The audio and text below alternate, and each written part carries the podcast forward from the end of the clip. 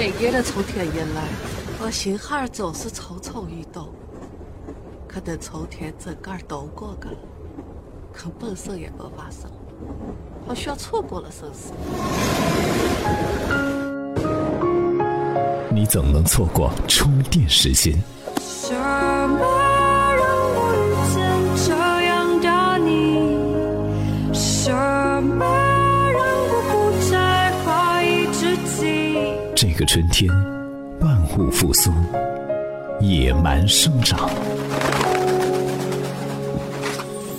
充电时间，文化媒体人。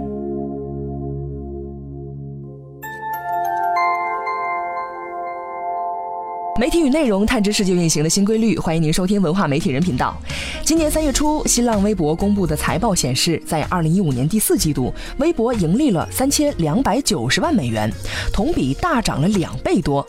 这也是微博连续第五个季度实现盈利。这么看来，微博似乎一扫了过去的亏损状态，情况在持续好转。众所周知，微博的鼻祖是远在美国的 Twitter。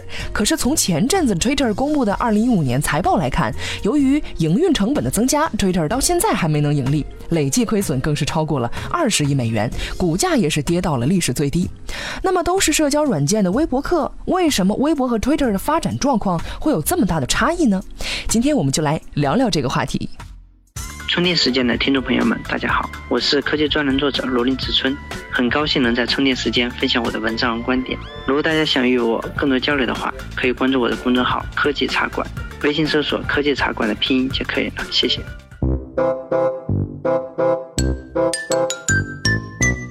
为什么微博能逆袭 Twitter？微博和 Twitter 呢，一直是在用户增长的困境里挣扎。对于互联网产品来说，活跃用户增长是衡量一个产品活力的关键。在去年的三四季度，Twitter 的月均活跃用户减少了两百万，高管出走的消息不断传出，这不禁让人开始担忧它的前景了。它还能像 Facebook 一样作为互联网的带头企业吗？还是会像雅虎一样增速越来越慢呢？要知道，在刚刚推出的 Twitter 的时候，由于很新奇，用户数涨得非常快，再加上优秀的品牌和运营能力，吸引了很多高端的精英用户，连教皇和美国总统都在 Twitter 上开了账号。可是呢，正因为它的用户过于集中在精英人群，所以 Twitter 一直不能像 Facebook 一样大众化。越来越多的用户在 Twitter 呢感到孤独。有数据显示，Twitter 上百分之九十的内容只是由百分之十的用户提供的，也就是说，绝大部分的用户都只是在 Twitter 上看看而已。至于发言，还是算了吧。微博也一样，用户增长非常困难，尤其在微博蹿升的那两年，各种质疑声一浪高过一浪。但是这两年来，微博提出了用户下沉策略。以及撤掉其他的产品，比如从原来的注重名人大 V 下沉到更多的中小微和自媒体，从原来的一二线城市下沉到三四线城市等等，为微博补充了非常多的三四线城市用户。渠道下沉的效果很是明显，微博月活跃用户增速非常快，去年就增长了六千万，移动端月活跃用户规模接近两个亿，同比增长了近一半，已经接近了 Facebook，超过了 Twitter。可以看出，Twitter 的不足之处正是在于精英用户，他们花时间在社交网络的时间非常少，而普通用户又找不到玩的理由。同时，由于用户登录的次数少，市场份额不断下降，平台的广告价值自然受到了影响。说到广告呢，对于社交媒体来说，广告收入是他们变现的主要形式。在财报里，Twitter 和微博的广告收入所占的比例都很高。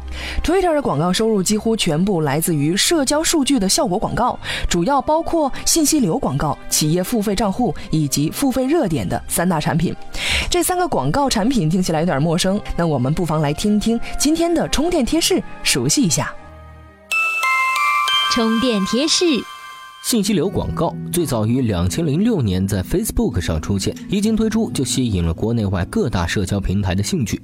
它是在用户查看的好友动态里插入推广信息，并依据社交群体属性对用户进行精准推荐。企业付费账户是允许广告主在 Twitter 的侧边栏购买一个广告位，用于向相关用户推荐广告主的 Twitter 账户。付费热点是指用户在搜索关键词的时候，Twitter 会提供相关的热点新闻或者热点人物的链接以及预览。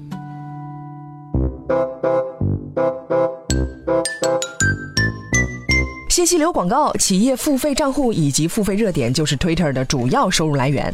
除了这三个广告产品呢，今年一月份，Twitter 还宣布要开发一种新形式的广告宣传平台，翻译过来就是品牌爱好者通道。通过这个平台，Twitter 会为品牌公司搜集所有和它相关的推文，并且在获得许可的情况下，把用户的相关推文和公司的广告联系起来。Twitter 通过这几款社交化的广告获得广告主的大量好感，但是作为微博客的鼻祖，Twitter 在这些地方玩的花样还是比不上微博。很早之前，微博就开始尝试了基于社交数据的广告模型。针对于 Twitter 的三大广告，微博也推出相似的产品。另外，针对于不同的广告形式和品牌需求，它还上线了信息流、视频广告等产品来丰富广告投放的形式。有意思的是，一些传统广告品牌客户仍然喜欢简单直接的投放形式，开机爆头这样的强覆盖产品还是很受欢迎的，连国外客户都会选择进行投放。电影《星球大战：原力觉醒》上映之前，迪士尼连续四天在微博开机爆头投放广告，能被一亿用户看到。电影上映第一个星期，票房也超过了三点五亿。正是这些创新的广告产品，为微博的收入增长稳定了基础。